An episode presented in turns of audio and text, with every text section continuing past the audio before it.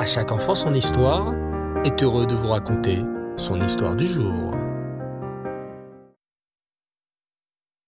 Bonsoir les enfants, et rêve Tov, vous avez passé une bonne journée?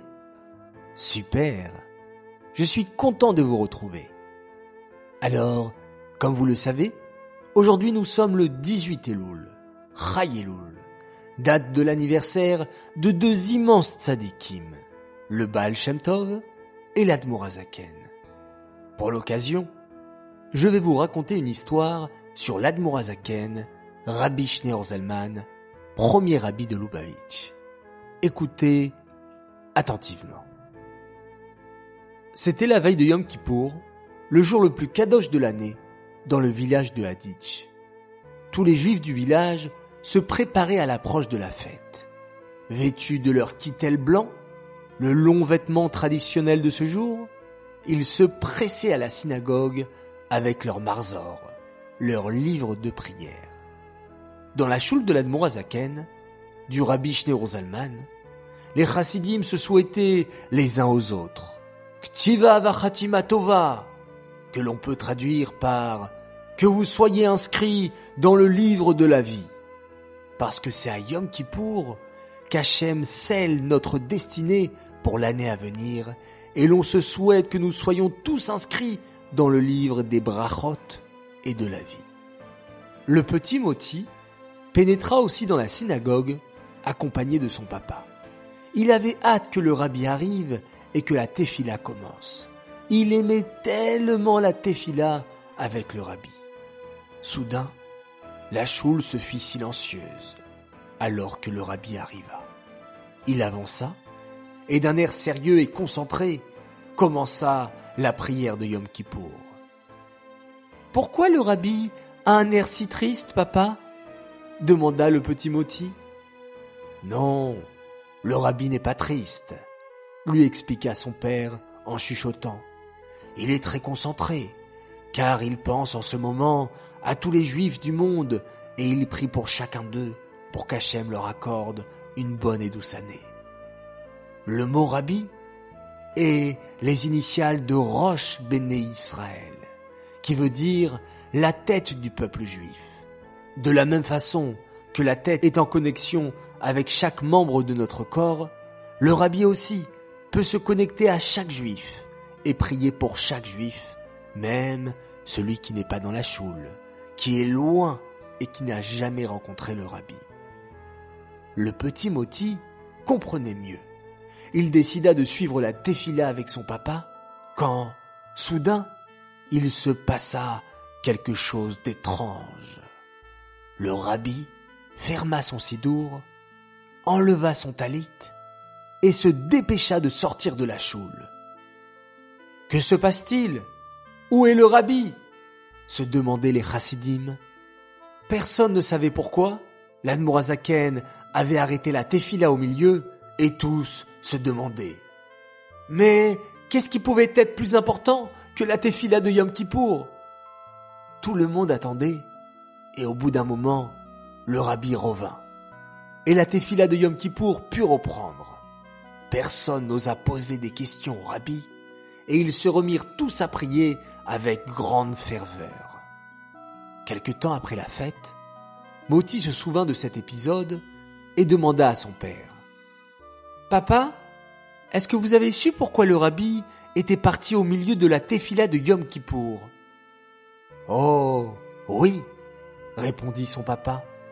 Viens, je vais te raconter et te montrer la grandeur de la Ahavat Israël de notre rabbi. Au bout de notre village habite une famille juive, dont la mère a accouché récemment. Te rappelles-tu, Moti, lorsque notre petit Chaim est né? Nous étions très heureux. Maman aussi était très heureuse et comblée, mais elle était aussi et surtout très fatiguée et faible. Oh, oui, je m'en rappelle, dit Moti. J'essayais de l'aider en lui apportant le repas que tu avais préparé et en calmant Chaim pour qu'elle puisse se reposer. Exactement, continua son père en l'embrassant sur le front. La maman de cette famille-là était aussi très faible et fatiguée, et tous les membres de sa famille l'aidaient en lui préparant le repas, en rangeant la maison et en surveillant le petit bébé. Mais lorsqu'est arrivé le soir de Yom Kippour, pendant lequel tout le monde va prier à la synagogue, toute la famille partit prier et la maman resta seule à la maison avec son petit bébé pour se reposer. Mais elle n'arrivait pas à s'endormir, car elle avait faim et son bébé pleurait. Elle n'avait même pas la force de se lever pour se préparer à manger. Elle n'arrivait pas à porter son bébé, car elle était beaucoup trop faible. Elle pleurait, mais personne ne l'entendait. Personne ne savait qu'elle avait besoin d'aide. Personne, sauf notre rabbi. Le rabbi est en connexion avec chaque juif du monde, il a senti qu'une femme était faible et avait besoin d'aide. Le rabbi, avec l'amour qu'il a pour chaque juif, ne pouvait pas continuer sa tefila en sachant cela. C'est pourquoi il a fermé son sidour et s'est rendu chez cette femme. Il l'a aidé à calmer son bébé et lui a préparé un repas. Car pour une femme faible qui vient d'accoucher, on a le droit de cuisiner à Yom Kippour. Le rabbi est resté avec elle jusqu'à que le bébé s'endorme et qu'elle reprenne des forces. Et seulement alors, il est retourné à la synagogue pour finir sa tefila. Waouh Quelle histoire émouvante s'exclama Moti. Mais dis-moi, papa, je ne comprends pas. Pourquoi l'Admorazaken n'a pas envoyé un de ses chassidim pour aider cette femme? Le rabbi est tellement important. Ne valait-il pas mieux qu'il reste à la choule pour diriger la tefila et que quelqu'un d'autre y aille?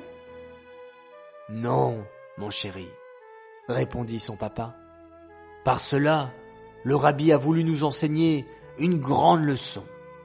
Même si nous sommes occupés par des choses saintes, à faire de bonnes actions, et même s'il s'agit d'un jour important, comme le jour de Yom Kippour, le jour le plus kadosh de l'année, rien ne repousse la Havat Israël, l'entraide que nous devons avoir pour notre prochain.